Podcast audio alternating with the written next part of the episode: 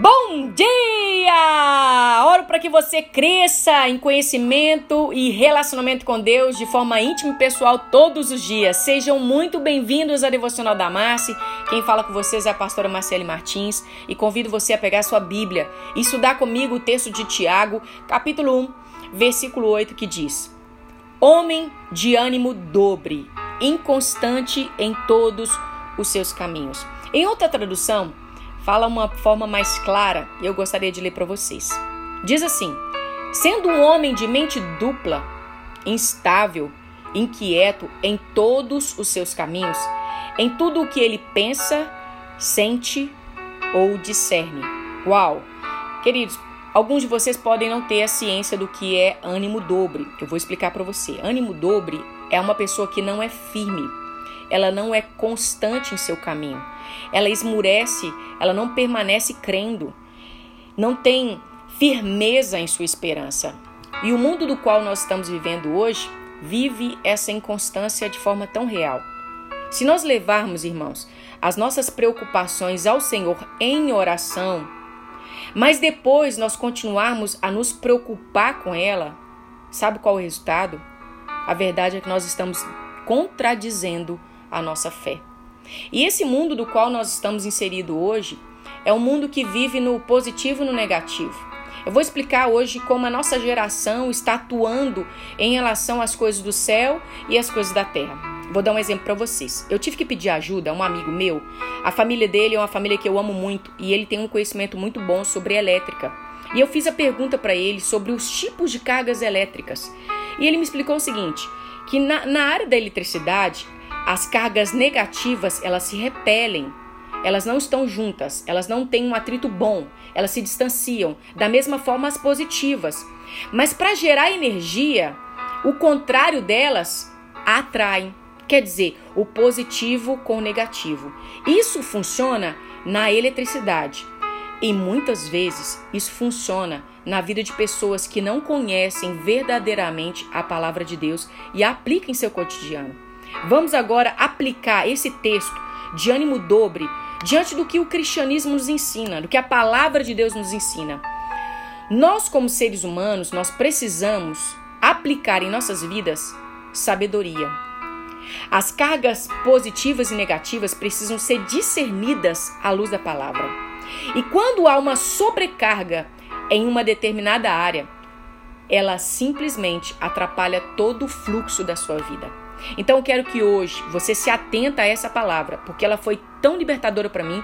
É como se Deus tivesse me dado um download, um código libertador, e eu quero compartilhar com vocês. Porque a nossa vida não tem nada a ver com a rede elétrica. Os opostos não se atraem. Pelo contrário, embora nós queiramos viver uma vida eficaz e poderosa, nós precisamos compreender que a força da oração, ela pode se igualar a uma força positiva porque a oração é você falar com Deus. A oração é, é a confiança de depositar no Senhor todas as suas petições. Agora, se levarmos para o lado das preocupações, podemos é, a, a fazer uma analogia a respeito de forças negativas. O que, que, a preocupação faz com você? Ela tira o seu sono, ela tira a sua fome, ela traz ansiedade, ela traz depressão. Então vamos lá.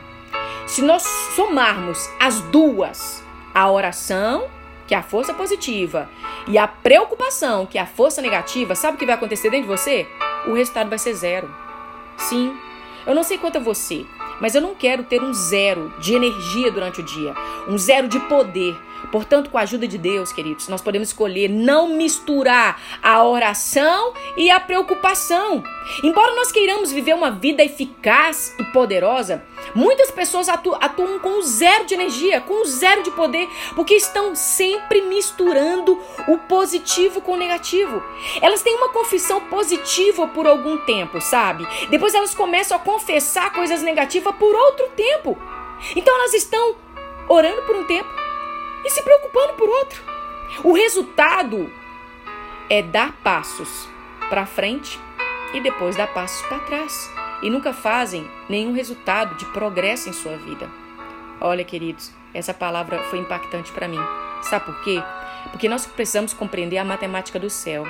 A matemática do céu, o positivo, é sempre o resultado que Deus deseja para mim, para que você vivamos cheios de fé, cheios de confiança, cheios de paz, alimentos diários da porção da palavra de Deus.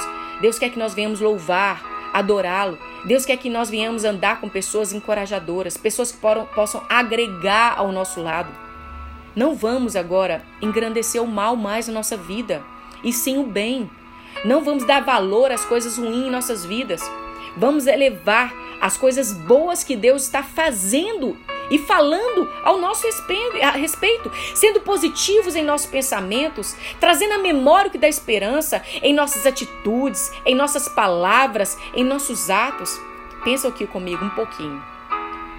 Por que não podemos tomar decisão hoje de permanecermos positivos, confiando em Deus e recusando as preocupações? Nós estamos aqui hoje diante de uma escolha e eu quero que você escolha as coisas que vêm do Senhor.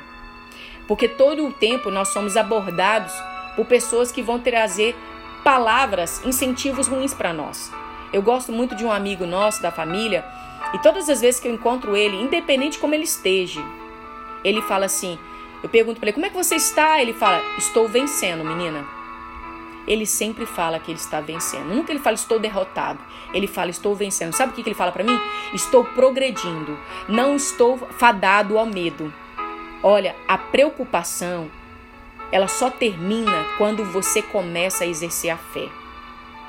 Tem um, uma, uma frase de Bill Johnson que eu gosto demais dela. Fala o seguinte: o medo é a fé no Deus errado. Por isso, hoje, eu quero encorajar você. Pratique a arte de ser positivo.